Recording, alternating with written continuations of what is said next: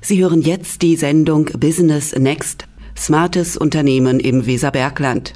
Arbeiten mit den Möglichkeiten der Digitalisierung und von New Work mit Andreas Kohne und Jan Hampe.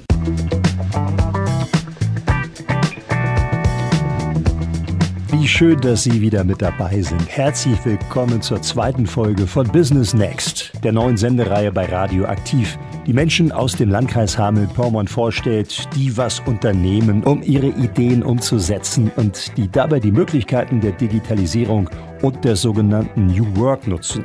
Also Arbeit, in deren Mittelpunkt im Idealfall immer mehr die zeitgemäßen Bedürfnisse des Menschen stehen.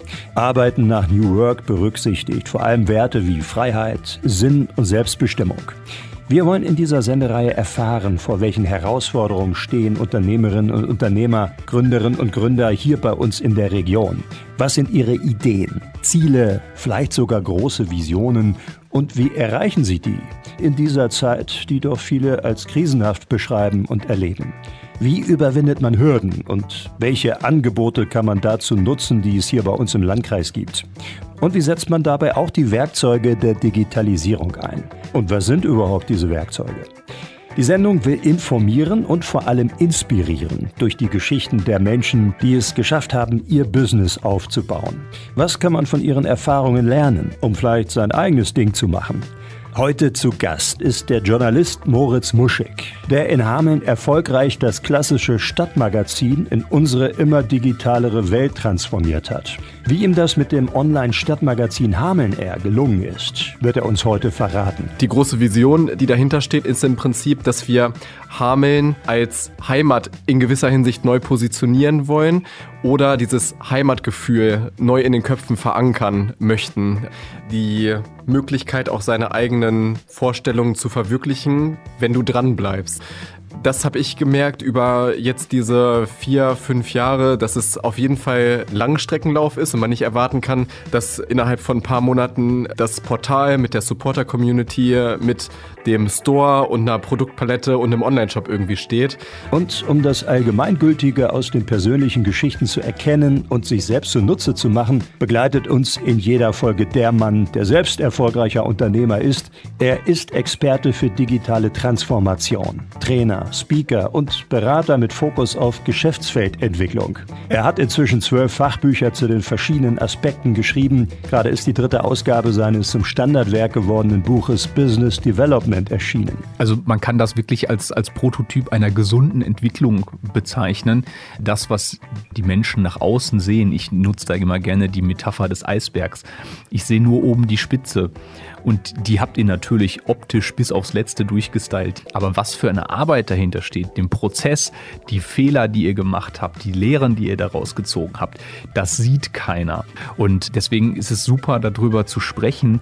Vor drei Jahren ist er aus dem Ruhrgebiet zu uns nach Hamel-Pyrmont, nach Hessisch-Oldendorf gezogen.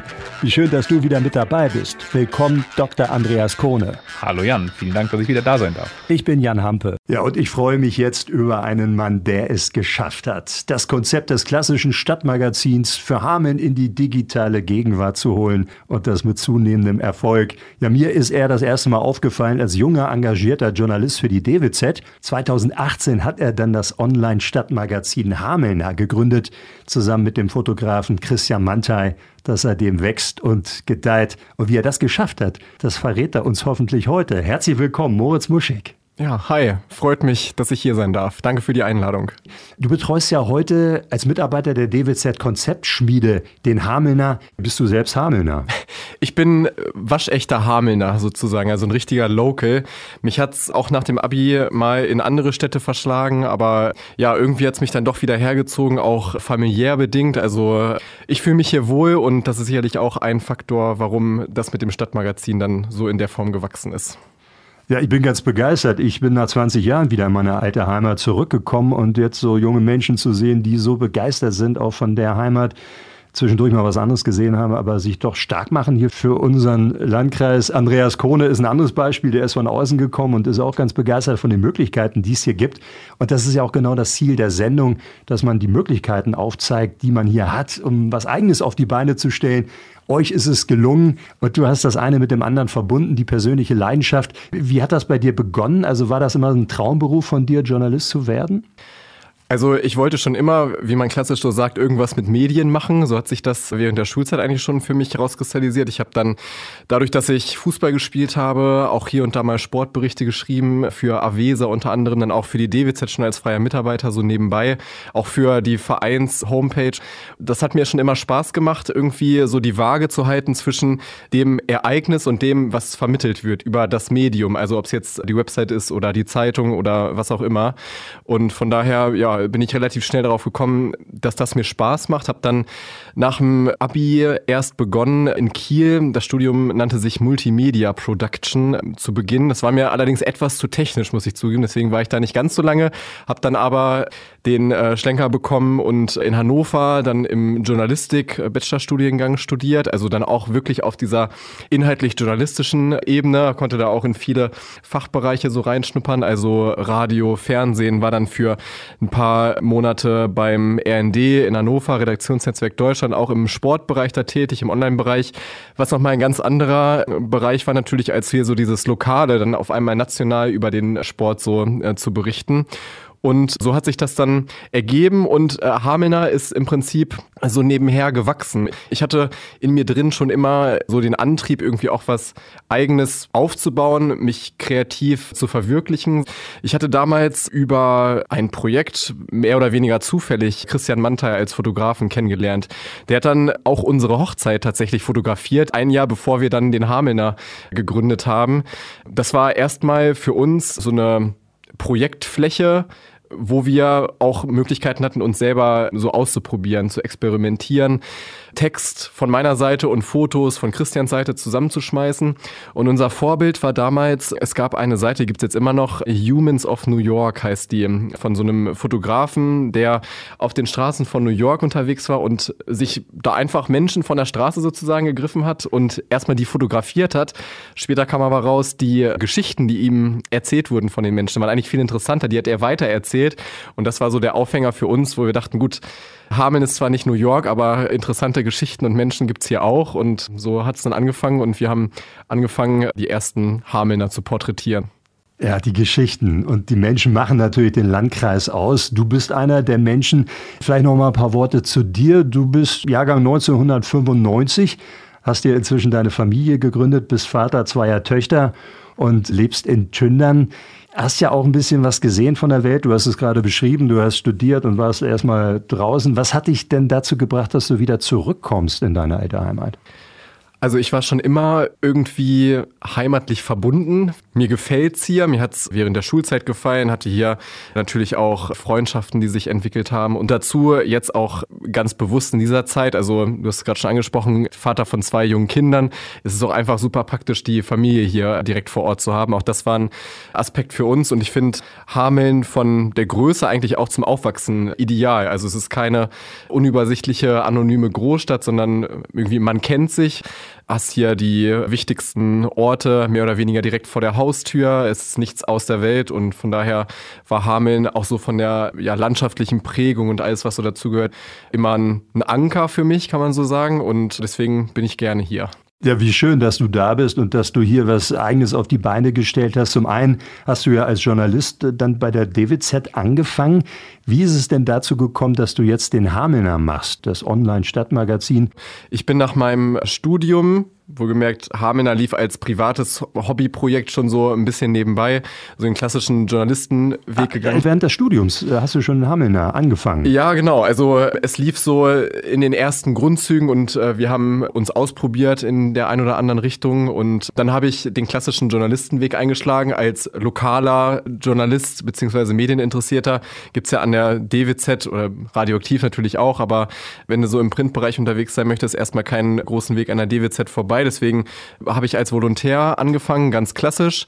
Während meines Volontariats wurde dann die Konzeptschmiede gegründet, beziehungsweise kurz davor und während der Zeit wurde eine Stelle frei und ich habe im Prinzip abteilungsintern dann gewechselt, weil dieses ganze Thema Online-Marketing mich auch durch diese ja, Hobbytätigkeiten mehr oder weniger immer schon begleitet hatte hatte unter anderem im Studium auch für das studentische Online-Magazin nahe geschrieben und dann den Harmener Blog auch schon mal so selber mit aufgebaut und mehr so Learning by Doing irgendwie immer was mitgenommen. Und von den Erfahrungen konnte ich dann auch in der Konzeptschmiede jetzt profitieren. Und über die Konzeptschmiede hatte ich dann wiederum die Möglichkeit, auch den Hamelner als Kanal weiterzuentwickeln, weil die Konzeptschmiede ist die Inhouse-Agentur, also wie eine Werbeagentur im Prinzip, die zur DWZ gehört, die auch viele neue Medien so mit ins Portfolio der DWZ bringt. Aber es ist schon so ein gewisser Wechsel. Also vorher warst du ja eher klassisch journalistisch unterwegs und jetzt agierst du da vor allem im Online-Marketing. Und das kommt dem, was dir vorschwebt, noch näher? Ja, also im Studium haben wir mal gesagt, wir waren nämlich äh, im Journalistenstudiengang und im parallelen Studiengang waren dann die PR-Leute, die sich so um Öffentlichkeitsarbeit gekümmert haben und die wurden immer so als dunkle Seite irgendwie äh, belächelt. Ich muss aber sagen, dass ich jetzt gerade in der Zeit für mich, auch in der Zeit, wo ich als Volontär tätig war, auch natürlich immer diese Geschichten der Menschen und natürlich auch der Unternehmen begeistert haben. Und das ist so diese Schnittstelle zu dem Unternehmergeist, der schon immer so in mir drin war oder der mich immer begeistert hat und eben dem inhaltlichen Arbeiten, Content createn, würde man neudeutsch sagen. Und so lässt sich über dieses Projekt irgendwie beides miteinander verknüpfen und das ist schön, dass sich das so ergeben hat. Und liebe Hörerinnen, liebe Hörer, Sie können sich das auch mal anschauen. Schauen Sie mal auf die Homepage des Hamelner. Also wer da drauf kommt, der schwebt erstmal zur Begrüßung über die Stadt Hameln, über die Weser, über die Brücken mittels Filmaufnahmen einer Drohne. Das ist so ein ganz erhabenes Gefühl. Und dann sitzt man da mit einer jungen Frau, mit einem jungen Mann erstmal mitten auf der Hochzeitshausterrasse. Darüber dann der Schriftzug Hameln neu entdecken. Wir lieben Hameln und die Menschen hier. Deswegen erzählen wir ihre Geschichten, zeigen ihre Angebote und bieten echte Heimatgefühle über unseren Online-Shop. So steht es da. Das ist ja so, wie es heute sich entwickelt hat. Was war die Vision am Anfang? Hast du schon eine Ahnung gehabt davon? Du hast gesagt, es hat als Blog eigentlich begonnen und du wolltest einfach Geschichten erzählen. Hattest du schon die Idee, dass es vielleicht mal irgendwann so wird?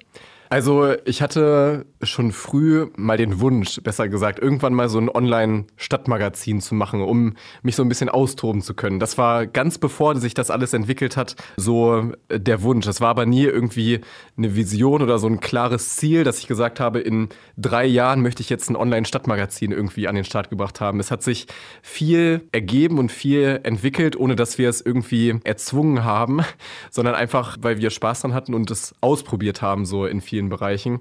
So hat sich viel, vieles gefügt bislang.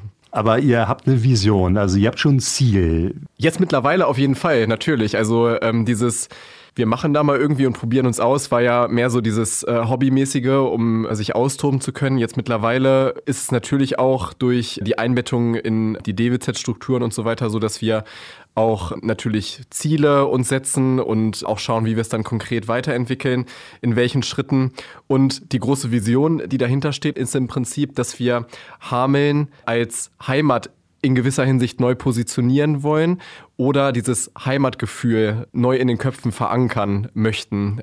Wir haben ein, zwei Vorbilder, auch die in größeren Städten da unterwegs sind. Also zum Beispiel, wo Veranstaltungstipps für Berlin, Hamburg, Café, Gastronomieempfehlungen irgendwie gegeben werden. Das sind immer so Inspirationsquellen. Und auch da geht es aber darum, das, was man als Mensch, der hier wohnt, irgendwie kennt, nochmal neu zu positionieren oder zu präsentieren und auf eine andere Ebene zu heben, auch dem eine Bühne zu geben in gewisser Hinsicht, ähm, das Ganze dann so zu präsentieren, dass wir auch stolz sein können, hier Hamelner zu sein und dass wir stolz sein können, mit unseren Hameln-Koordinaten auf der Kapuze irgendwie durch die Stadt zu laufen. Ja, darauf werden wir noch zu sprechen kommen, was es damit auf sich hat. Du hast ein Hoodie an. Auch das hat sich aus dem Ganzen entwickelt. Aber bleiben wir doch mal bei dieser Vision und bei diesem Lebensgefühl. Wie würdest du das, in welche Begriffe würdest du das bringen? Was ist so dieses Gefühl? Also auf unserer Website steht sogar auch das Wir-Gefühl, was uns wichtig ist. Also dieser Spirit, den wir auch mit Hamelner so verbreiten möchten, sage ich mal, dass Heimat wirklich als, neudeutsch würde man sagen, Lifestyle wahrgenommen wird. Dazu passt natürlich einmal diese digitale Ausrichtung, aber auch die Produkte, die wir verkaufen. Und wir versuchen das einfach als Lifestyle tatsächlich so zu kommunizieren. Das ist natürlich auch etwas, was in Ergänzung zu den klassisch journalistischen Angeboten dann ganz gut funktionieren kann, weil die klassisch journalistischen Angebote vielleicht hier und da auch eine bunte Geschichte irgendwie präsentieren, aber nie so diesen, ich sag mal, diesen Markenansatz verfolgen, das hier lokal dann auch wirklich äh, unter den Aspekten so zu verbreiten. Und man bekommt auch gleich ein ganz anderes Gefühl hier für die Stadt und auch für die Gegend, wenn man da so eintaucht auf der Website. Das sieht ja auch alles cool aus. Also ihr habt das natürlich toll fotografiert. Auch die Menschen, die ihr porträtiert, sind professionell fotografiert und toll ausgeleuchtet alles. Was ist euch da ganz besonders wichtig? Wollt ihr ein Gefühl vielleicht erzeugen, auch durch die Art der Gestaltung? Auf jeden Fall. Ich habe ja vorhin gesagt, dass wir versuchen, den Menschen und den Projekten, Unternehmen auch eine Bühne zu geben, sie auf angemessene Weise zu präsentieren und die Möglichkeit zu geben, dass sich Interessierte dann auf dieser Ebene informieren können. Auch mit einem gewissen ästhetischen Anspruch dann verbunden. Das ist uns wichtig, weil wir natürlich auch professionell das Ganze betreiben wollen und jetzt nicht zu einem Interview oder auch zu einer Kooperation gehen und sagen, hier, wir knipsen mal ein, zwei Handybilder, so jetzt flapsig gesagt, sondern äh, ist uns dann schon wichtig, dann auch eine professionelle äh, Fotografin oder einen Fotograf mit äh, dabei zu haben. Dann äh, Videoprojekte, die wir umsetzen, äh, haben wir auch verschiedene Videoproduzenten, mit denen wir zusammenarbeiten. Und auch immer wieder kommt uns natürlich dann die Konzeptschmiede im Hintergrund zugute. Also ich hatte ja am Anfang gesagt, ist ein Teil davon. Als Werbeagentur haben wir natürlich auch viele Kompetenzen, die wir da dann immer wieder mit einfließen lassen können. Sei es jetzt die grafische Gestaltung der Website, sei es die Produktgestaltung, Fotografie oder einfach das Projektmanagement drumherum. Und da ergeben sich dann viele Synergieeffekte auf jeden Fall. Ja, und der Hamelner, der hat sich ja entwickelt. Heute, so wie es ist, ist es eigentlich eine Plattform mit vielen Funktionen. Es gibt zum einen natürlich das klassische Stadtmagazin mit redaktionellen Beiträgen. Man lernt die Stadt ein bisschen besser kennen, man lernt viele Persönlichkeiten kennen, aber es gibt eben auch den Online-Shop. Das ist eine Erweiterung und das nicht nur online, sondern es gibt auch einen echten Shop. Es gibt ein Online-Verzeichnis für Unternehmerinnen, Unternehmer, Dienstleistende und sonstige Anbieter hier in der Region. Es gibt inzwischen auch mehrere Specials. Es gibt ein Veranstaltungsformat, After Work, also viele Erweiterungen. Ist denn so eins zum anderen einfach gekommen? Also hat sich das so einfach organisch ergeben auseinander? Ja, eigentlich fast alles, könnte man sagen. Also wir haben immer einen Schritt nach dem anderen gemacht und bei dem ein oder anderen Schritt hat sich dann wieder eine neue Tür geöffnet und wir haben geguckt, da lohnt sich das da durchzugehen, irgendwie die nächsten Schritte zu machen und häufig haben wir einfach getestet und für uns gemerkt, oh ja, das funktioniert, kommt gut an, gibt es hier in der Region vielleicht noch nicht und haben auch immer wieder uns Inspiration ganz bewusst geholt. Es gibt auch eine Rubrik, die nennt sich die Hamelner Supporter. Es sind im Prinzip ja wie so Markenbotschafter, mit denen wir hier zusammenarbeiten, also ähm, lokal bekannte Gesichter aus der Region. Ich glaube, wir sind mittlerweile so 20, 30 Leute, die dazugehören, die man als, man kann glaube ich sagen, Nano-Influencer in den meisten äh, Fällen irgendwie bezeichnen kann. Also keine Leute, die jetzt hunderttausende Follower irgendwie auf ihren Social-Media-Kanälen haben, die aber hier vor Ort bekannt, vernetzt sind und die dann natürlich diesen Geist, den wir transportieren wollen, auch weiter transportieren in die Masse und in ihre Netzwerke wiederum. Also das sind für uns super Verstärker und auch eine super Inspirationsquelle.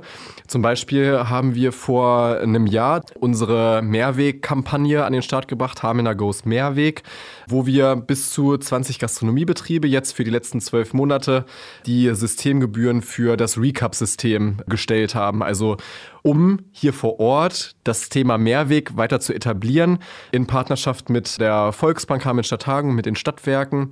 Und das war ein Projekt, was über einen Supporter an uns herangetragen wurde, der im Urlaub war und gesagt hat, hier, ich war letztens auf Sylt oder so und da gab es überall diese Recap Mehrwegbecher. Ist doch total cool. Warum gibt es das hier bei uns eigentlich noch so vereinzelt? Stimmt, da können wir doch was machen und äh, haben das dann als Konzept in der Konzeptschmiede weiter ausgearbeitet, haben uns Kooperationspartner an Bord geholt, hatten dann die Möglichkeit, auch einen eigenen Deckel für diese Mehrwegbecher mit Hamelner Aufdruck zu gestalten und alles alles aufgrund dieser Inspiration durch diesen Hamelner Supporter, der also hier mal was mitgenommen hat, das uns gesagt hat und wir haben es dann irgendwie aufgenommen und weiterentwickelt. Und so ist es mit vielen Sachen, die sich ergeben haben. Also so entstehen ganz offensichtlich Innovationen. Bei uns ist ja hier der Experte für Innovation, für digitale Entwicklung, Andreas Kohne. Was sagst du dazu, wenn du das hörst? Ich finde, das ist ein tolles Beispiel, wie von außen etwas reingetragen wird, eine gute Idee, die ja auch die Welt ein Stück besser machen kann mit dieser Mehrweg-Initiative. Das ist natürlich nochmal ein hervorragendes Outcome, wie man so schön sagt, dass es auch noch wirklich was Gutes liefert. Aber es zeigt einfach, Innovation muss und kann nicht immer aus einer Organisation selber herauskommen, sondern wird ganz oft von außen angestoßen. Und wichtig ist in dem Moment, diesen Stein des Anstoßes bildlich anzunehmen, ihn wertzuschätzen und darüber nachzudenken, ist das was, was zu mir passt? Und wenn ja, das dann weiterzuentwickeln und zu sagen, was kann ich jetzt mit meinen Ressourcen, mit den Ressourcen aus meinen Partnernetzwerken, ihr habt das jetzt gerade wunderbar erklärt, mit der Konzeptschmiede, mit der DWZ, mit weiteren Partnern, die ihr lokal gewonnen hattet, die ihr aber schon in eurem Netzwerk hattet, wie kann das gemeinsam aufgegriffen werden und wie kann dann ein Mehrwert daraus geschaffen werden, der wieder rausgespielt werden kann. Und das kann nicht erzwungen werden, sondern das muss in einer Kultur entstehen, in der ihr sagt, ich bin aber für sowas offen. Ich lasse aus meinem Influencer-Netzwerk, aus meinen Partnern Ideen in den Hamelner reinfließen, bewerte die gemeinschaftlich und wenn wir sagen, da ist ein Mehrwert für Hameln, für die Region, für unsere Online-Community, dann entwickeln wir das weiter, probieren das aus und wenn es funktioniert, dann machen wir mehr davon. Und das ist ein ganz tolles Beispiel. Die Idee hat ein Supporter bei euch mit reingebracht. Wie wird man Supporter beim Hamelner? Also wir haben jetzt keinen Kriterienkatalog aufgestellt, als wir unser Portal vor, ich glaube, anderthalb Jahren gelauncht haben, also neu aufgestellt haben haben wir uns auch über diese Influencer-Kooperation Gedanken gemacht. Daraus sind dann diese Hamelner Supporter, also Markenbotschafter geworden. Und wir haben uns ganz zu Beginn auch bewusst Leute rausgesucht, von denen wir geglaubt haben, die diesen Ansatz dann auch weiter hier in der Region verbreiten können oder in die, in die Welt hinaustragen können. Wir hatten auch hier und da mal Anfragen, also wie kann ich denn mitmachen und so weiter. Wir gucken immer im Einzelfall, ob es dann passt, uns es klingt jetzt vielleicht doof, aber äh, uns bringt natürlich auch nicht so viel weiter, wenn wir auf einmal zehn Fotografinnen im Team haben, wo dann die Kompetenzen aber schon bei zwei, drei Leuten bei uns im Team schon gut verteilt sind und das so gut funktioniert. Also da gibt es jetzt kein festgelegtes Kriterium, sondern da gucken wir in den meisten Fällen individuell, ob es passt und äh, gehen in den meisten Fällen eigentlich auch bewusst dann auf die Leute zu, von denen wir glauben, sie helfen uns gut weiter. Okay, also man, man, kauft sich da nicht irgendwie ein nein, oder nein, so, nein. sondern es hat einen gewissen Sinn, den man da erfüllen kann. So wird man Supporter und trägt die Botschaft weiter. Habt ihr eine bestimmte Zielgruppe? Zielt ihr tatsächlich eher auf die jüngere Generation oder sagt ihr am Ende, Mensch, es können ja alle kommen, wir laden alle herzlich ein? Ja, also genau wie du es gesagt hast, im Prinzip, wir verschließen uns natürlich vor keinem interessierten Nutzer, vor keinem Kunden, der irgendwie vor unserem Laden steht. Aber in unserer Ansprache und mit den Inhalten, die wir kommunizieren, ist es natürlich schon eher eine jüngere Zielgruppe, die wir ansprechen. Eher so die 18 bis 40-Jährigen könnte man vielleicht sagen, irgendwie so in, in dem Bereich, die wir dann speziell in Fokus nehmen, natürlich auch in Ergänzung dann zu ja, den klassischen Medien, die man sonst hier so vor Ort kennt, die vielleicht hier und da auch eher eine ältere Zielgruppe so im Fokus haben oder die sich einfach ergeben hat. Und durch diesen Lifestyle-Ansatz, den ich schon angesprochen hatte, funktioniert das ganz gut. Auch gerade über die Social-Media-Kanäle, da treffen wir dann auf die Zielgruppe, die wir auch ansprechen wollen. Wie wird das angenommen? Also habt ihr da Feedback bekommen? Könnt ihr das ungefähr einschätzen, wie viel den Hamelner nutzen? Ja, also wir bekommen natürlich regelmäßig Feedback auch zu einzelnen Beiträgen, zu Inhalten. Wir fragen auch beziehungsweise binden unsere Community ein, was sie interessiert, was sie gerne hätten, welche Veranstaltungstipps äh, es noch so gibt. Also versuchen da schon auch immer in Interaktion irgendwie zu sein und äh, Feedback einzuholen. Und äh, unsere Reichweiten und auch die Followerzahlen und so, wenn man das jetzt ganz hart fassen würde, haben sich gut entwickelt in der letzten Zeit. Ist natürlich auch dem geschuldet, dass wir auch viel Energie, Inhalte und so weiter reinstecken in das Ganze Thema. Und es ist schön zu sehen, dass es angenommen wird und dass es auch gewachsen ist jetzt in der, in der letzten Zeit. Man kann es natürlich an unseren äh, Followerzahlen auch bei Instagram gut ablesen und so weiter. Das ist also unser wichtigster Kanal. Dann sind wir auch äh, gekoppelt mit der DWZ-Website. Äh, auf der Startseite gibt es da also so einen Blog, wo die Hamener Beiträge, die letzten drei Beiträge mit einlaufen, angeteasert werden. Auch nochmal eine schöne Fläche Und dann haben wir natürlich, wie du auch schon gesagt hast, ganz unterschiedliche Kanäle, ob digital oder analog, also mit unserem Shop. Und auch da merken wir, dass natürlich gerade so Weihnachtszeit, Geschenke kaufen und so auch diese lokalen Produkte ganz gut nachgefragt waren. Denn das ist ein tolles Beispiel dafür, wie man die analoge und die dialoge Welt vereint. Also wo es gar nicht heißt, wir spielen das eine gegen das andere aus. Ihr habt auch einen richtigen Laden, einen Pop-Up-Store in der Hamelner Osterstraße 19. Seit wann gibt's den und wie ist es euch gelungen, dass es den immer noch gibt und dass der offensichtlich floriert? Also den Laden gibt's jetzt seit anderthalb Jahren. Er war als Pop-up-Store geplant. Auch etwas, was sich eher spontan oder zufällig ergeben hat. Und aus den drei bis vier Monaten Pop-Up-Store, die ursprünglich geplant war, ich glaube, es war ein halbes Jahr am Anfang geplant, ist jetzt schon über ein Jahr geworden, so grundsätzlich. Und natürlich haben wir auch gerade über die DWZ im Hintergrund auch gute Möglichkeiten oder eine gute Sicherheit, einen guten Background, auf den wir da bauen und vertrauen können, was also diese Strukturen, was die Einrichtungen äh, und so weiter betrifft. Und ich hatte schon gesagt, Produktentwicklung und so weiter.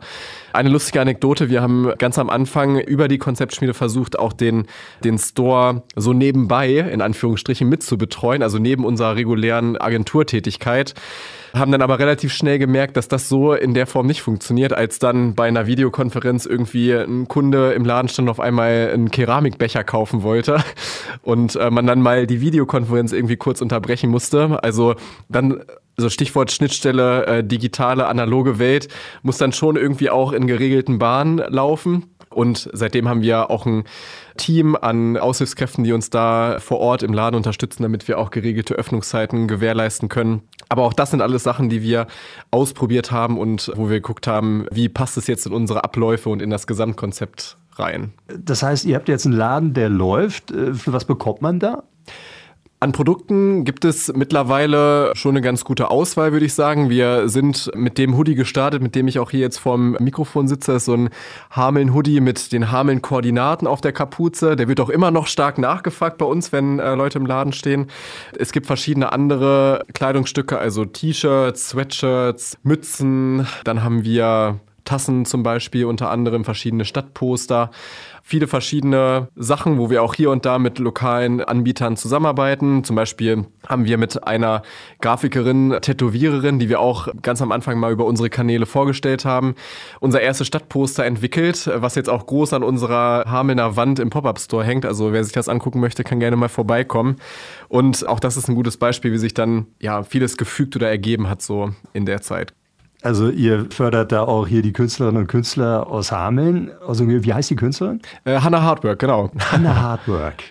Ist ihr Künstlername, aber der ist Programm.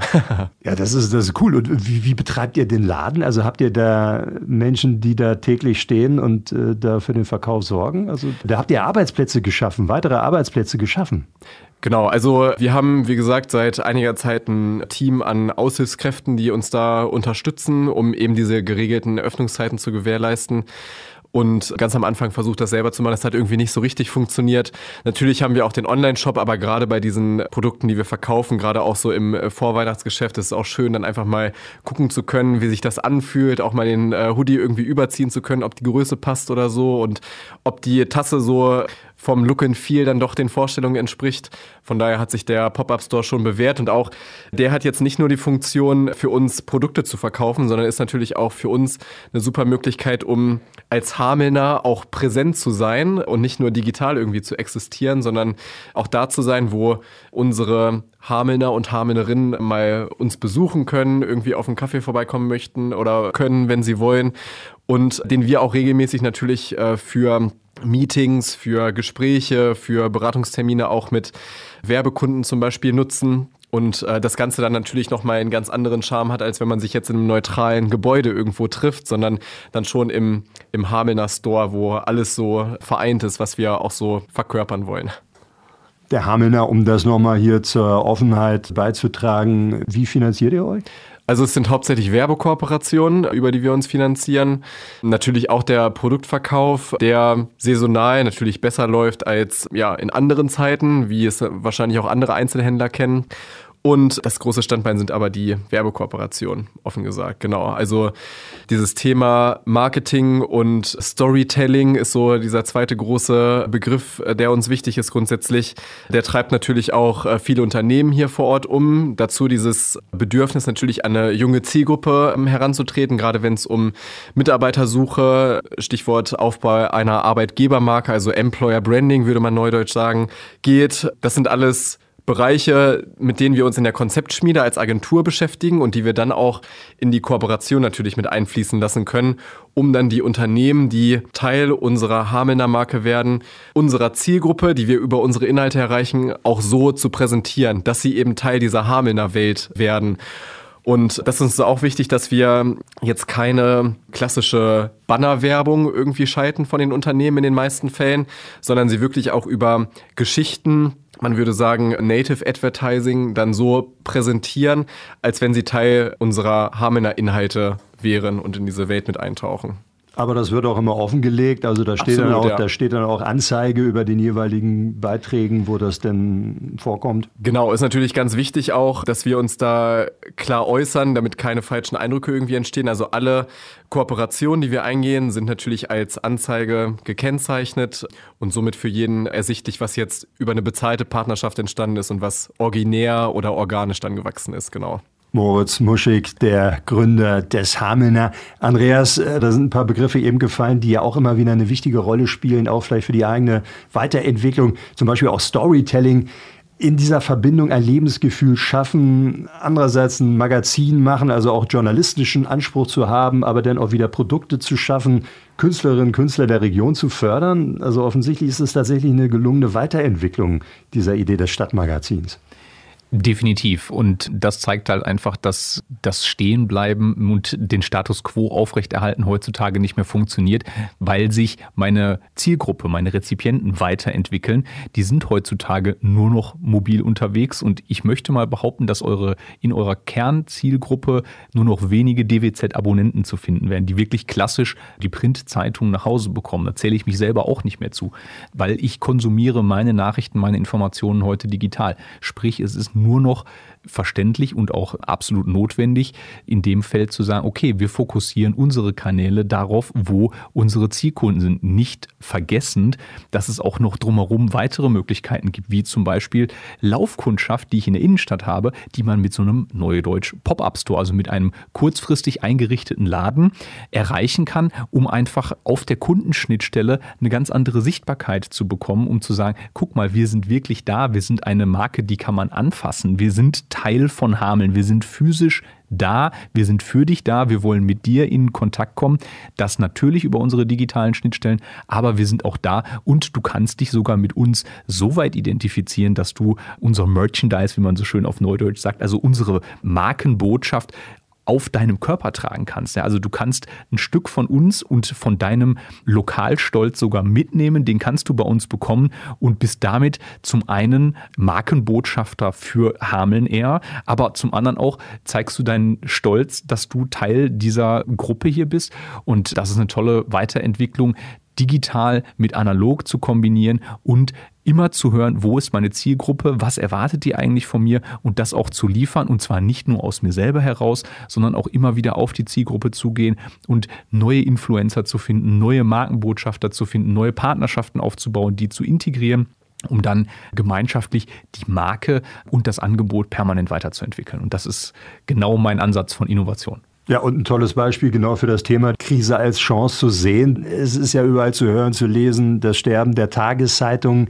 Wobei viele sagen, wenn man sich darauf einstellt, auf die Situation, dann kann man das abwenden. Und offensichtlich geht die DWZ, die ja da letztendlich hintersteht, einen ganz innovativen Weg.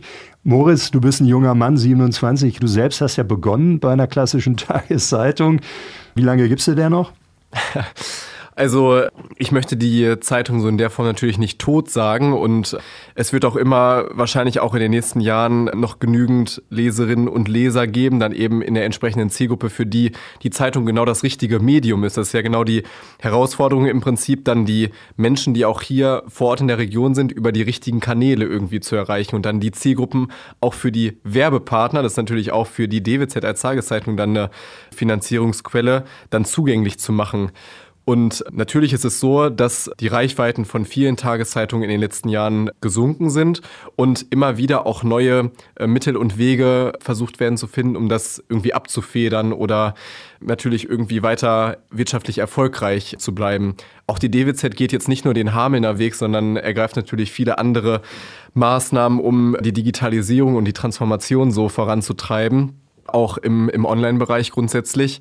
Und Hamelner ist eben dann ein Projekt, was auch auf diesen Transformationsprozess so mit einzahlt und was dann eben auch vorrangig für eine junge Zielgruppe geeignet ist, auch was die Inhalte betrifft. Also wir würden jetzt niemals den äh, Anspruch erheben wollen, auch unseren jungen Lesern hier die Ratspolitik irgendwie zu erklären. Dafür hätten wir auch schlichtweg nicht die Kapazitäten. Es sind dann schon auch eher die Lifestyle-Themen, die wir so über unsere Kanäle kommunizieren, die uns auch im Markenkern wichtig sind. Und die harten journalistischen Themen, die liegen auch nach wie vor natürlich weiter bei DWZ, Radio, Aktiv und so weiter. Die Player hier vor Ort, die sich dann auch professionell drum kümmern. Schön, dass du das nochmal erwähnt hast. Und es ist also kein Entweder-Oder, sondern ein sowohl als auch. Und du hast es gesagt, und das ist auch wieder ein Beispiel dafür, was wir vorhin ansprachen, dass wirklich am Ende denn der Kunde oder der Nutzer im Mittelpunkt steht. Auf welchen Wegen erreichen wir die Nutzerinnen und Nutzer? Und ihr erreicht natürlich die junge Generation vor allem auf diesen neuen Wegen. Und ich glaube, da kann man gar die Generationen ausspielen gegeneinander, sondern jeder ist herzlich eingeladen, mit dazuzukommen, sowohl in die digitale Welt als auch in die analoge Welt. Auch die jungen Menschen nehmen ab und zu mal ein Buch in die Hand oder auch mal eine Zeitung. Von daher ist es einfach reichhaltiger geworden, das Angebot. Ja, auf jeden Fall. Und vielleicht noch eine lustige Geschichte, die mir dazu gerade eingefallen ist, wenn wir ähm, so mal bewusst darauf achten, welche Leute und welche Kunden und Kundinnen bei uns im Store stehen, mit verschiedenen Interessen und Bedürfnissen und mal ihre Geschichten dazu hört, warum sie jetzt hier sind, ist das auch sehr interessant. Wir hatten zum Beispiel auch mal Großeltern, die für ihre Enkel, die zum Studieren irgendwie verzogen sind, aber natürlich trotzdem irgendwie einen Bezug zur Region haben, dann ein Geburtstagsgeschenk besorgt haben. Oder jemand, der demnächst in die USA fliegt, nach New York und da irgendwie so einen Städtetrip macht und dann aber auch irgendwie zeigen möchte, hier, ich bin Hamelner, so nach dem Motto.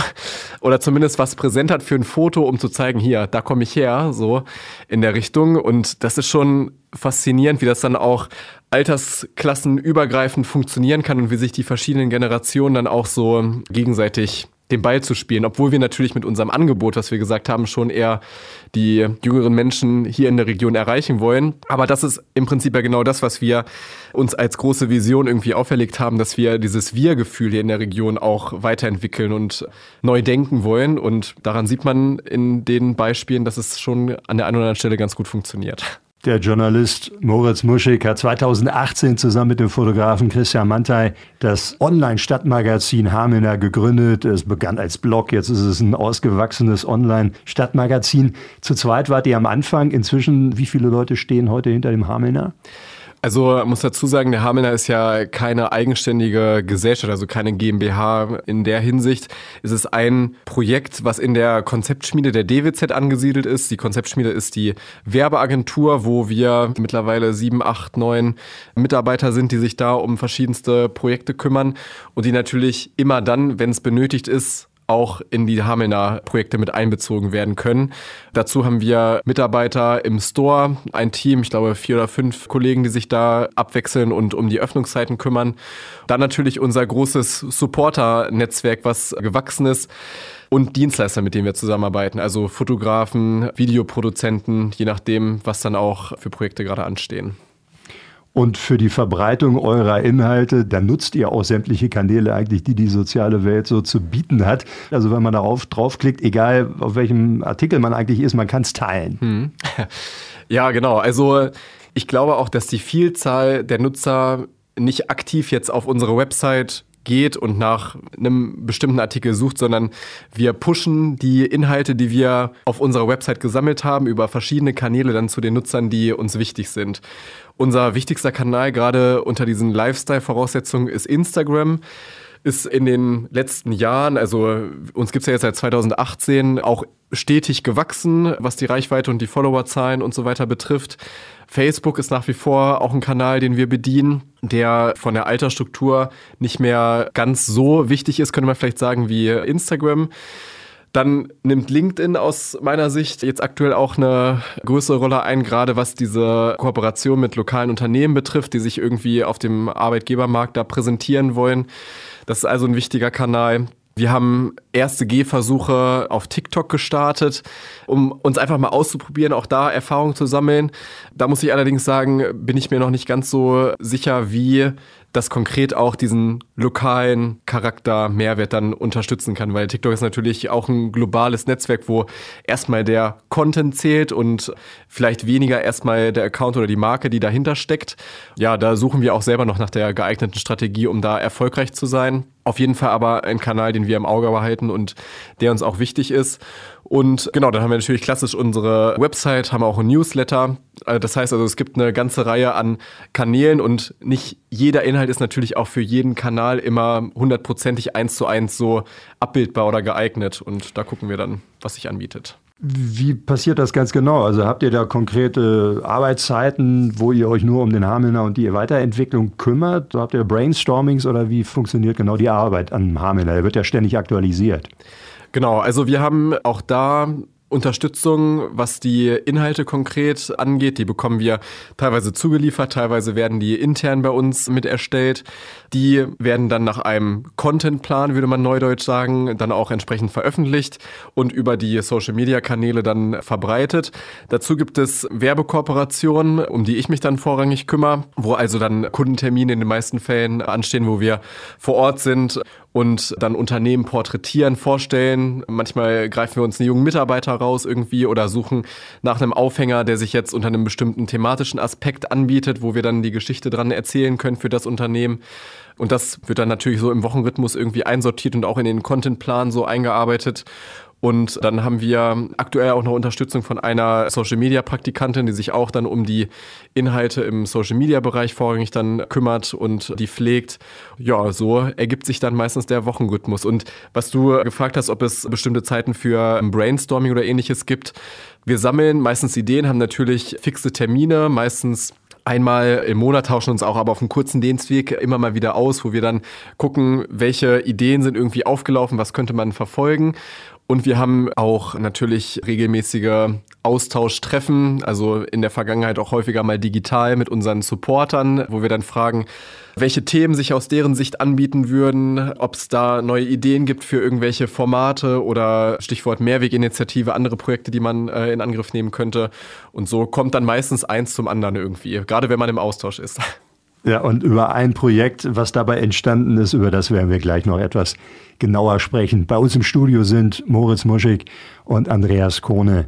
Es gab ein Projekt, was aus dem Hamelner hervorgegangen ist, wo sich eure Wege schon mal gekreuzt haben. Andreas Kohne, unser Experte hier, und Moritz Muschigs Weg. Und zwar Afterwork, eine neue Projektreihe. Was hat es damit auf sich, Moritz?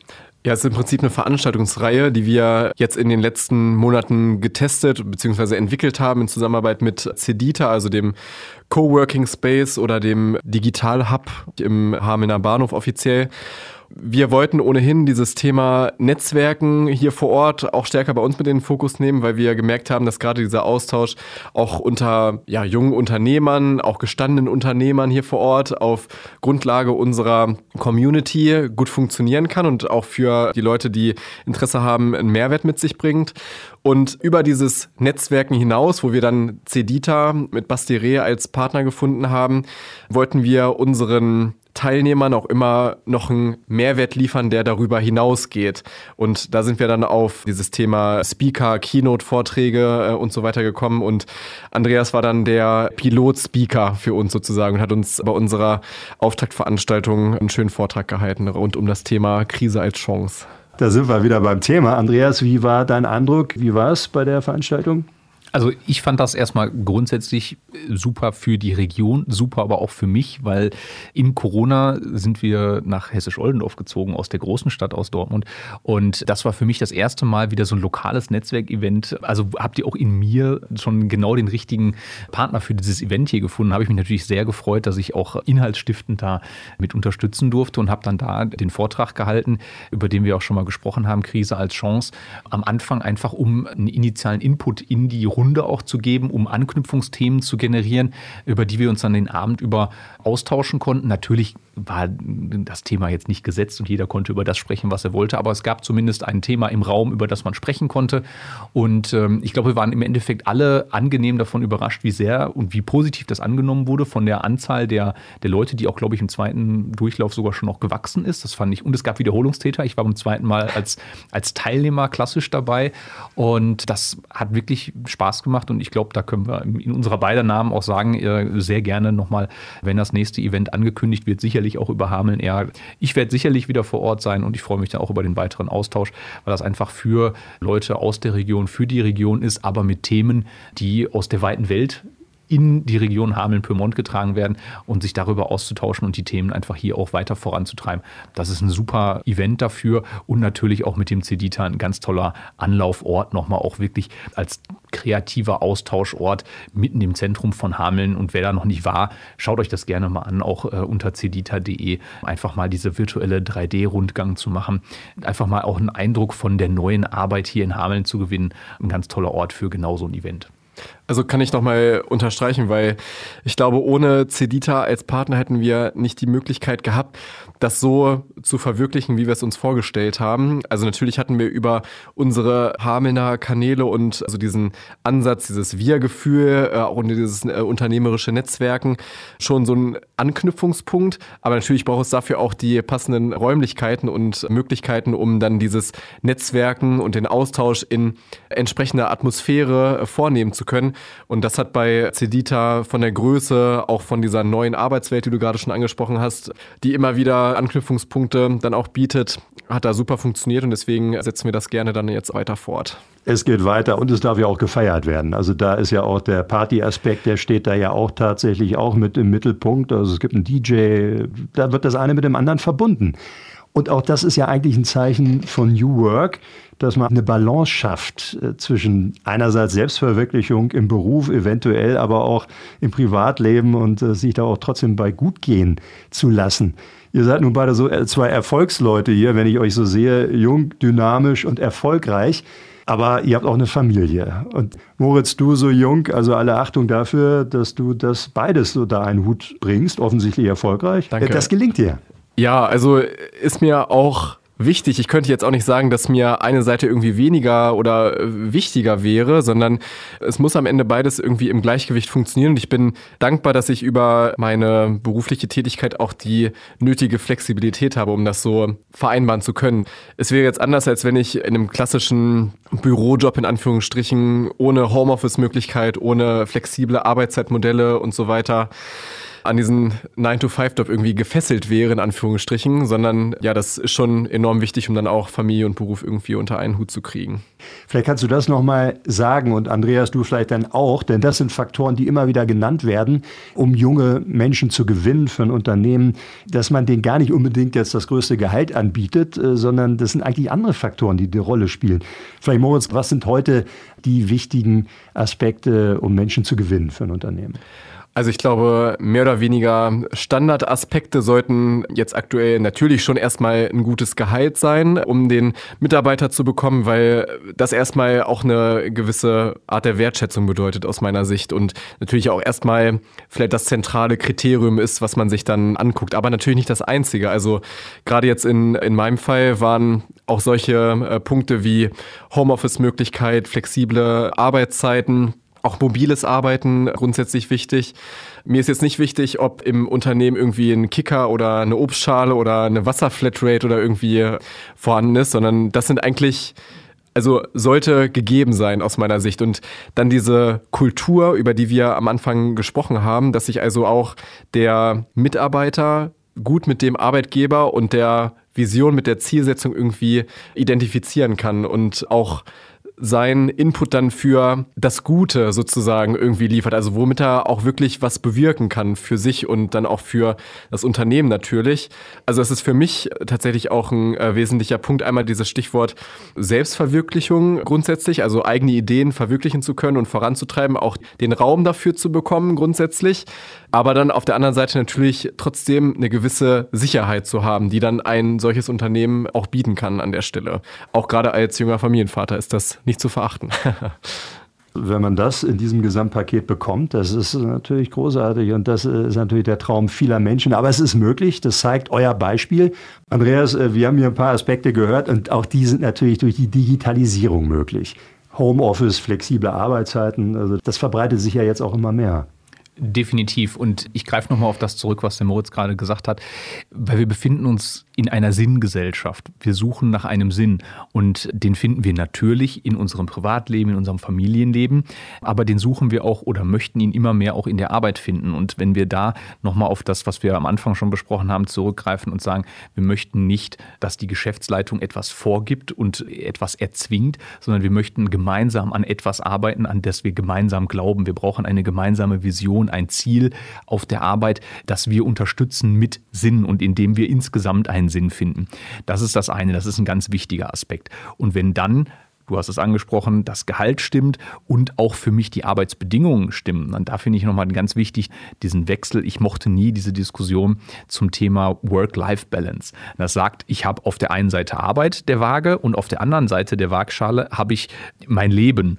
Aber ich glaube, es ist inzwischen klar, also ich, ich weiß nicht, der, der Zuhörer mag da auch mal drüber nachdenken, ich lebe ganz gerne, während ich arbeite. Also äh, ich bin ja nicht tot oder ich bin ja nicht nicht ich, wenn ich arbeite, sondern ich möchte, dass das ein integrativer Prozess ist. Und das bedeutet, dass sich die Arbeit im Rahmen der Möglichkeiten auch in mein Leben integrieren muss. Und das kann bedeuten, es gibt Phasen, in denen ich auch gerne im Büro bin und mit meinen Kollegen, Kolleginnen zusammenarbeite, mit meinem Chef. Ich bin auf Geschäftsreisen, ich bin auch mal im Ausland unterwegs, wenn das sinnvoll ist und wenn das vernünftig ist. Aber wenn ich das von zu Hause über eine Videokonferenz lösen kann und das von mir aus für mich der richtige Weg ist, weil ich habe Handwerker, ich habe mit meinen Kindern zu tun, ich habe jemanden zu pflegen. Es kann ganz viele Möglichkeiten geben, wo ich flexibel auf Situationen reagieren muss, reagieren kann. Und wenn mir die Arbeit die Möglichkeiten gibt, das zu machen, dann ist das eine Erfüllung für mich, weil ich mich angenommen fühle als Mensch mit meinen Bedürfnissen und ich trotzdem meinem Arbeitgeber meine Arbeitsleistung mit Freude zur Verfügung stelle und wir an einem gemeinsamen Ziel arbeiten. Und ich habe noch einen letzten Aspekt, der für mich auch immer ganz wichtig in meinem Arbeitsleben war und ich glaube, der auch heutzutage gar nicht mehr wegdiskutiert werden kann. Und das ist das Thema Ausfort Weiterbildung. Du musst heutzutage deinen Mitarbeitern einen Weg aufzeigen, wie sie sich in diesen neuen Welten, die wir auch schon jetzt angesprochen haben, zurechtfinden. Das heißt, es geht darum, Mitarbeiter auch für mich als Unternehmer auszubilden. Ich habe in den letzten fünf Jahren sehr viel im Bereich der Ausfort-Weiterbildung arbeiten dürfen und mich um digitale Bildungsmodelle kümmern können, Einführung von E-Learning-Systemen und solchen Bereichen. Und da bin ich ganz oft gefragt worden, ja, aber gucken Sie mal, jetzt möchten Sie, dass wir viel Geld für Bildung ausgeben. Und was mache ich denn, wenn die Mitarbeiter gehen? Und dann habe ich mal gesagt, naja, kurze Gegenfrage, was machen Sie denn, wenn Sie die nicht fortbilden und die bleiben? Und da darf man mal drüber nachdenken, weil dann habe ich Mitarbeiter da sitzen, die noch nach dieser alten Denke und dem alten Verständnis, ich war ja in der Schule, ich habe vielleicht auch noch studiert oder ich habe eine Lehre gemacht und dann habe ich ja alles, was ich brauche, um den Job bis zur Pensionierung hervorragend ausführen zu können. Das stimmt heute nicht mehr. Mein ganzes Jobprofil kann über Nacht durch eine neue Technologie, durch eine neue Maschine, durch künstliche Intelligenz, durch eine Automatisierung, kann vollkommen überflüssig werden. Und zum einen darf ich das verstehen, und zum anderen muss ich aber auch darauf reagieren können. Und ich muss meine Mitarbeiter und mein Unternehmen so resilient aufstellen, dass ich schnell Veränderungen antizipieren kann und umsetzen kann. Und dafür muss ich die Mitarbeiter fit halten in neuen Technologien, in neuen Prozessen, in neuen Möglichkeiten, vielleicht auch in neuen Sprachen, weil ich internationalisieren möchte. Und damit, man spricht neudeutsch vom Employability. Also ich halte meine Mitarbeiter so gut ausgebildet, dass ich sie jederzeit eigentlich möchte wieder einstellen und dass sie theoretisch auch jederzeit die Chance Chance hätten, super Angebote auf den Markt zu bekommen, dass sie aber bei mir bleiben, weil sie wissen, A, wir haben ein gemeinsames Ziel, auf das wir hinarbeiten. Wir haben ein New Work-Szenario gefunden, in dem vernünftig zusammengearbeitet werden kann. Und ich halte die Mitarbeiter aber auch ausgebildet und das gerne noch mit einer guten Bezahlung kombiniert. Dann habe ich einen Traumarbeitgeber. Ja, und ein Traum für den Arbeitgeber, wenn die natürlich so Mitarbeiter haben, die schon mit einer gewissen Leidenschaft für die Sache kommen, wie Moritz Muschig, der ja aus seiner Leidenschaft letztendlich seinen Beruf gemacht hat. Und du musstest auch eine ganze Menge dazulernen. Also du hast ja begonnen eigentlich als klassischer Journalist, wobei du ja schon nebenbei multimedial ausgebildet wurdest. Du hast eine ganze Menge dazugelernt. Ist das so ganz organisch entstanden? Hast du dir einfach das nächste angeeignet, was du wissen musstest? Du musst ja auch viel Kaufmännisches da drauf haben.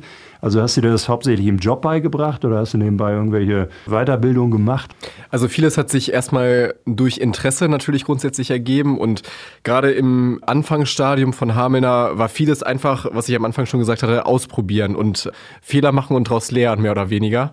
Und natürlich habe ich mich aber nebenher auch so weitergebildet grundsätzlich. Also ich habe natürlich studiert, habe im Bachelor Journalistik studiert und hatte auch die Möglichkeit, über die DWZ berufsbegleitend über die Hochschule Weserbergland zu studieren, habe da meinen Master noch nachgelegt im Bereich General Management, was also auch nochmal so grundlegende Management und unternehmerische Kompetenzen und so weiter dann vermittelt hat.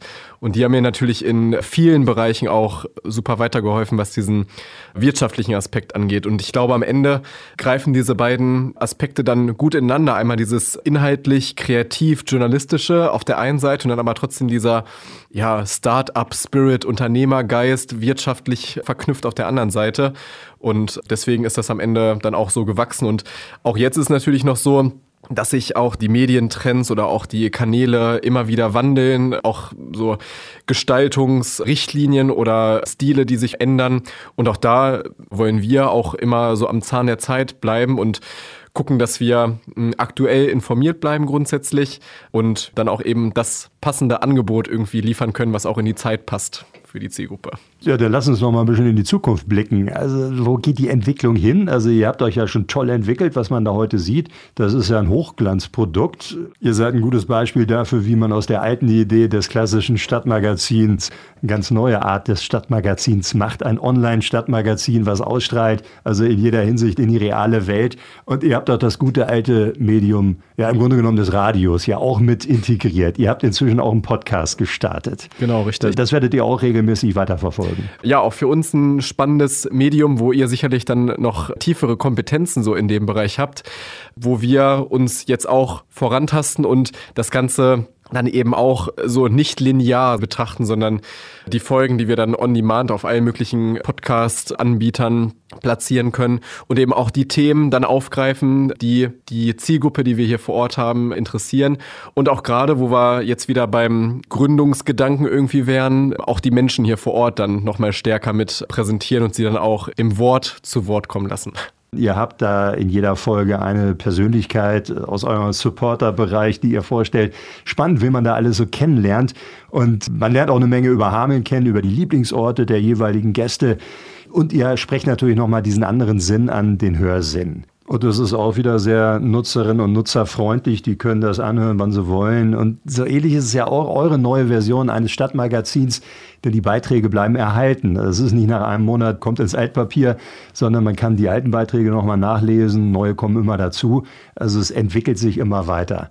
Ja, vielleicht um da nochmal jetzt zuletzt nochmal einen Fachbegriff irgendwie so mit reinzubringen. Also wir merken auch gerade bei diesen Themen, die man so als, ich sag mal, Dauerläufer bezeichnen könnte. Also wir haben das in der Corona-Zeit zum Beispiel gemerkt, haben einen Beitrag online gebracht zum Thema einmal Impfzentren und ich glaube auch Testzentren ihr irgendwie vor Ort und die wurden natürlich gerade über Google suchen und so weiter dann auch verstärkt nachgefragt, je nach Infektionsgeschehen. Und das ist das, was ich am Anfang meinte. Also wir sammeln natürlich alle Inhalte irgendwie auf unserer Website, aber die Kanäle, über die dann die Nutzerinnen und Nutzer am Ende darauf aufmerksam werden, sind dann halt sehr verschieden. Und das ist genau dieser Unterschied zwischen dem Push- und Pull-Marketing, wenn man das so sagen kann. Also den Inhalten, die wir über verschiedene Kanäle rauspushen, Social Media mäßig, über Instagram-Inhalte, über einen Facebook-Post, über einen E-Mail-Newsletter irgendwie. Oder dann die Pull-Inhalte, wo der Nutzer aktiv jetzt auf einer Suche ist nach irgendeinem Café, Restaurant, was kann ich machen oder welches Testzentrum hat geöffnet, so jetzt mal flapsig gesagt, die dann über Google eben auf uns aufmerksam werden. Immer mit dem Ansatz, dass wir als Marke dann eben die Anlaufstelle am Ende sind und der Nutzer dann uns erinnert, wenn er das nächste Mal daran denkt. Und ja, ist ein spannendes Feld, was sich dann auch immer weiterentwickelt. Ja, das ist hochinteressant. Also welche Möglichkeiten sich dadurch auch auftun, welche Weiterverbreitungsmöglichkeiten. Nun ist es ja so, das klingt im Nachhinein immer wie so eine Erfolgsgeschichte, relativ linear, aber ich könnte mir vorstellen, es gab auch Rückschläge. Gibt es vielleicht so ein, zwei Beispiele, die du erlebt hast, wo ihr denn doch in der Sackgasse wart und wo ihr gesagt habt, nee, das hat doch nicht funktioniert, wir lassen es bleiben? Also ehrlich gesagt schon ziemlich direkt zu Beginn, wo so die Entscheidung war, führen wir es jetzt über meinen neuen Arbeitgeber fort, das Projekt, oder ja, stirbt es mehr oder weniger, äh, in Anführungsstrichen, weil nicht mehr genug Zeit dafür da ist. Und ich bin froh, dass wir uns damals so geeinigt haben und ja, uns für die andere Option entschieden haben, um es halt weiterzuführen. Das war also so ein Knackpunkt, der aber zum Glück in die richtige Richtung dann gegangen ist. Und ja, ein anderes Beispiel war, als wir auch vor, ich glaube, zwei Jahren oder so unser erstes Videoformat ausprobiert haben. Wir hatten uns das vorgenommen als dreiteilige Video-Interview-Dokumentation mit einem Footballspieler. Tissy Robinson war damals hier vor Ort bei uns zu Besuch, hat damals noch in der, ich glaube, in der deutschen Profiliga Football gespielt, kam also auch hier aus dem Weserbergland und wir wollten ihn mal über unsere Kanäle, über dieses Videoformat entsprechend vorstellen.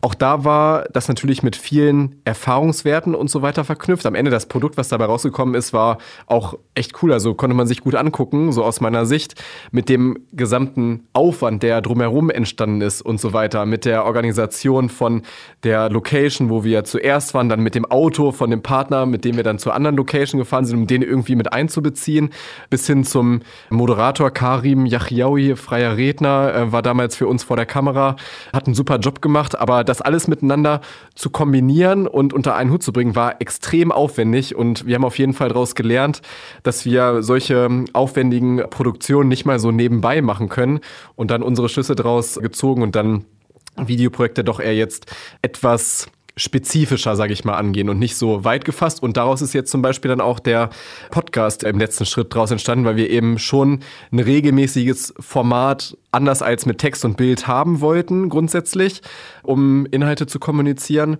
Das durfte aber jetzt nicht so ausufernd, umfänglich auch in der Produktion sein. Und da sind Podcasts dann eine super Möglichkeit, um das auch schlank und so mehr oder weniger nebenher zu produzieren. Also auch da aus der Krise letztendlich die Chance ergriffen und daraus gelernt und dann trotzdem weitergemacht und nicht gesagt, komm, wir lassen es, sondern wir machen was draus, was funktioniert. Was ist jetzt im Nachhinein? Seit 2018 gibt es den Hamelner relativ klein begonnen, habt ihr, ihr seid gewachsen. Deine Erkenntnisse, die du vor, ja, vor fünf Jahren noch nicht hattest, was hast du dadurch gelernt für dich und was man vielleicht weitergeben kann an Erkenntnissen? Ja, also erstmal dieser Glaube an die eigene Vision oder die Möglichkeit, auch seine eigenen Vorstellungen zu verwirklichen, wenn du dran bleibst, sag ich mal. Also das habe ich gemerkt über jetzt diese vier, fünf Jahre, dass es auf jeden Fall, ich sag mal, ein Langstreckenlauf ist und man nicht erwarten kann, dass innerhalb von ein paar Monaten das Portal mit der Supporter-Community, mit dem Store und einer Produktpalette und einem Online-Shop irgendwie steht, sondern dass das nach und nach wachsen muss. Und ich glaube, das muss einem bewusst sein und es muss einem auch und gerade einem Arbeitgeber, glaube ich, der das fördern möchte, bewusst sein, dass nicht alles von heute auf morgen auch gewinnbringend sein kann kann.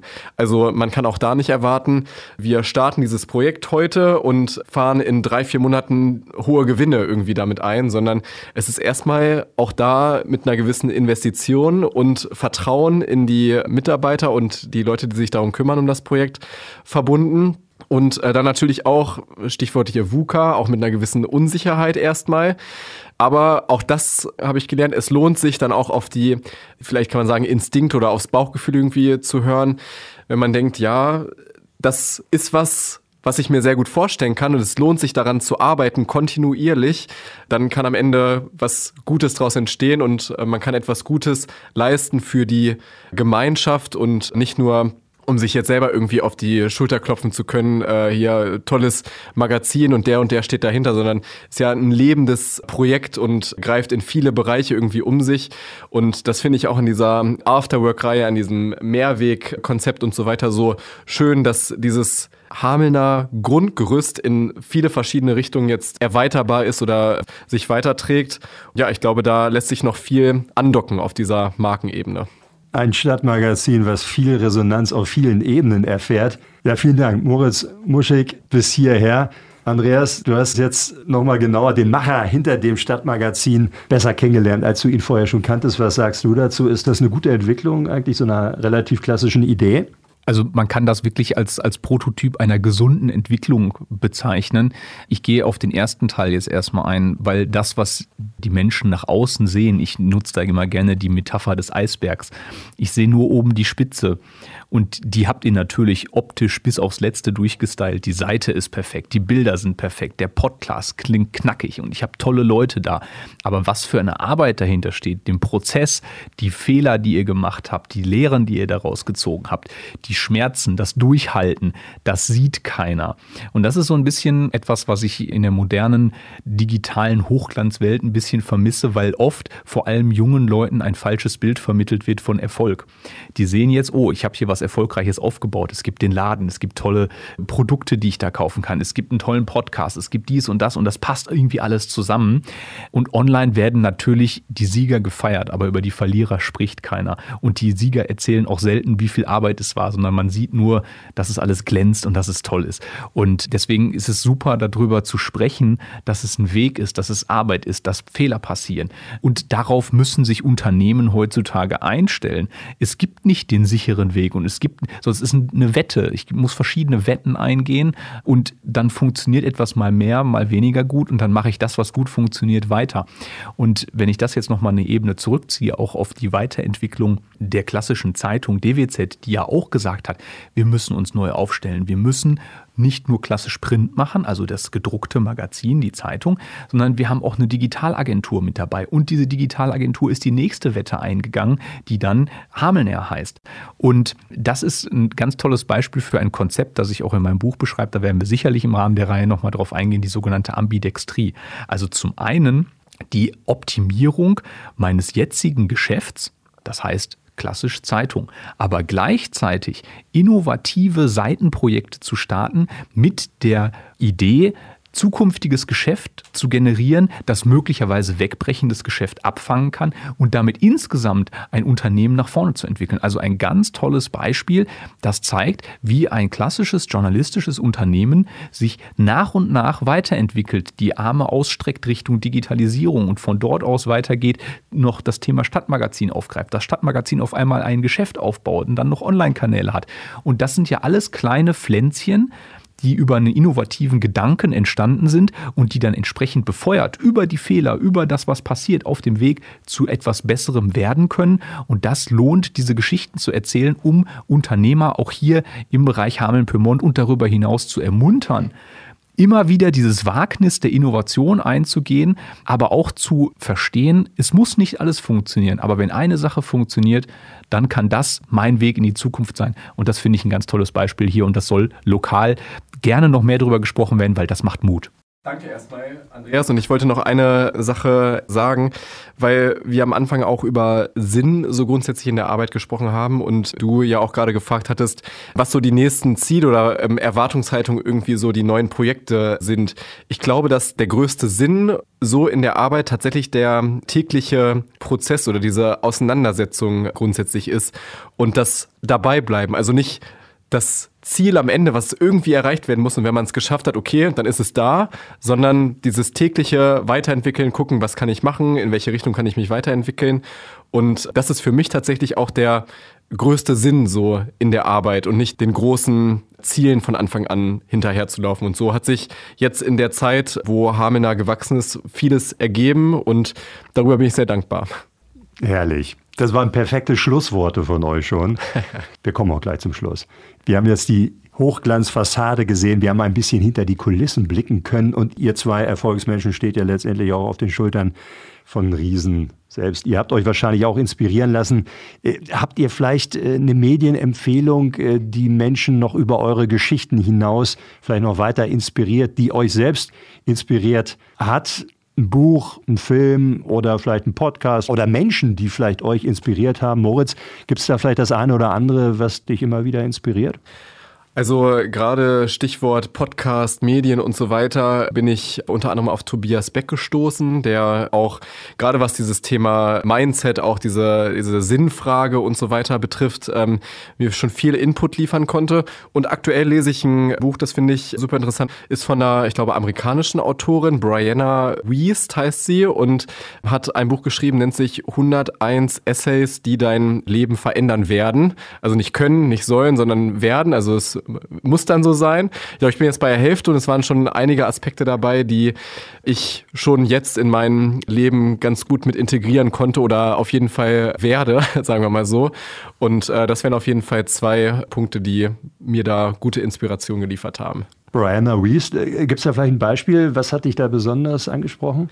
Ja, also gerade das, was ich vorhin auch meinte, dieses nicht dem großen Ziel hinterherzulaufen, koste es, was es wolle, sondern den Prozess dahin möglichst sinnstiftend zu beschreiten oder den Weg dahin zu beschreiten.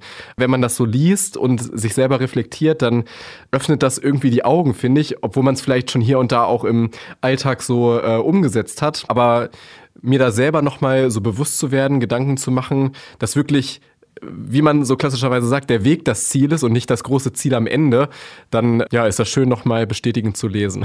Brianna Rees, der eine Buchtipp, der andere Tobias Beck. Was ist das? Ist das ein Buch, Tobias Beck, oder ist das ein Podcast? Ja, gibt es jede Menge, glaube ich. Äh, Tobias Beck ist erstmal auch Speaker, Berater, alles Mögliche. Hat also, glaube ich, auch eine Veranstaltungsreihe und inspiriert dann auf verschiedenen Ebenen rund um dieses Thema Einstellung, Mindset, Neudeutsch äh, und so weiter und ja, konnte schon einige Inspirationen liefern, die ich ganz gut dann auch in mein Leben überführen konnte. Vielen Dank für deine Empfehlung. Moritz Muschig zeigt Ihnen, wie schön unsere Gegend ist. Hameln neu entdecken können Sie mit dem Hamelner, dem Online-Stadtmagazin. Den Macher, den haben wir heute hier gehabt. Ja, ganz herzlichen Dank. Moritz Muschig. Ja, danke. Hat mich sehr gefreut und auch ein Thema, was mich natürlich total interessiert und umtreibt. Und von daher finde ich, hat diese Kombination hier schon sehr gut gepasst. Perfekt gepasst, wie sich das weiterentwickelt. Wir werden das verfolgen, natürlich mit großem Interesse. Herzlichen Dank natürlich auch an Dr. Andreas Kohne. Vielen lieben Dank. Vielen Dank, Jan. Vielen Dank, Moritz. Hat mir sehr viel Spaß gemacht. Ich freue mich auf unsere weiteren Sendungen. Ich freue mich natürlich auf das Feedback und allen eine gute Zeit. Diese und alle anderen Folgen von Business Next können Sie auch nochmal in aller Ruhe nachhören und downloaden in unserer Mediathek unter radio-aktiv.de. Und wir freuen uns, wenn Sie wieder mit dabei sind in der nächsten Ausgabe von Business Next. Aus dem Studio bei Radioaktiv verabschieden sich Moritz Muschig, Andreas Krone, ich bin Jan Hampe. Bleiben Sie inspiriert.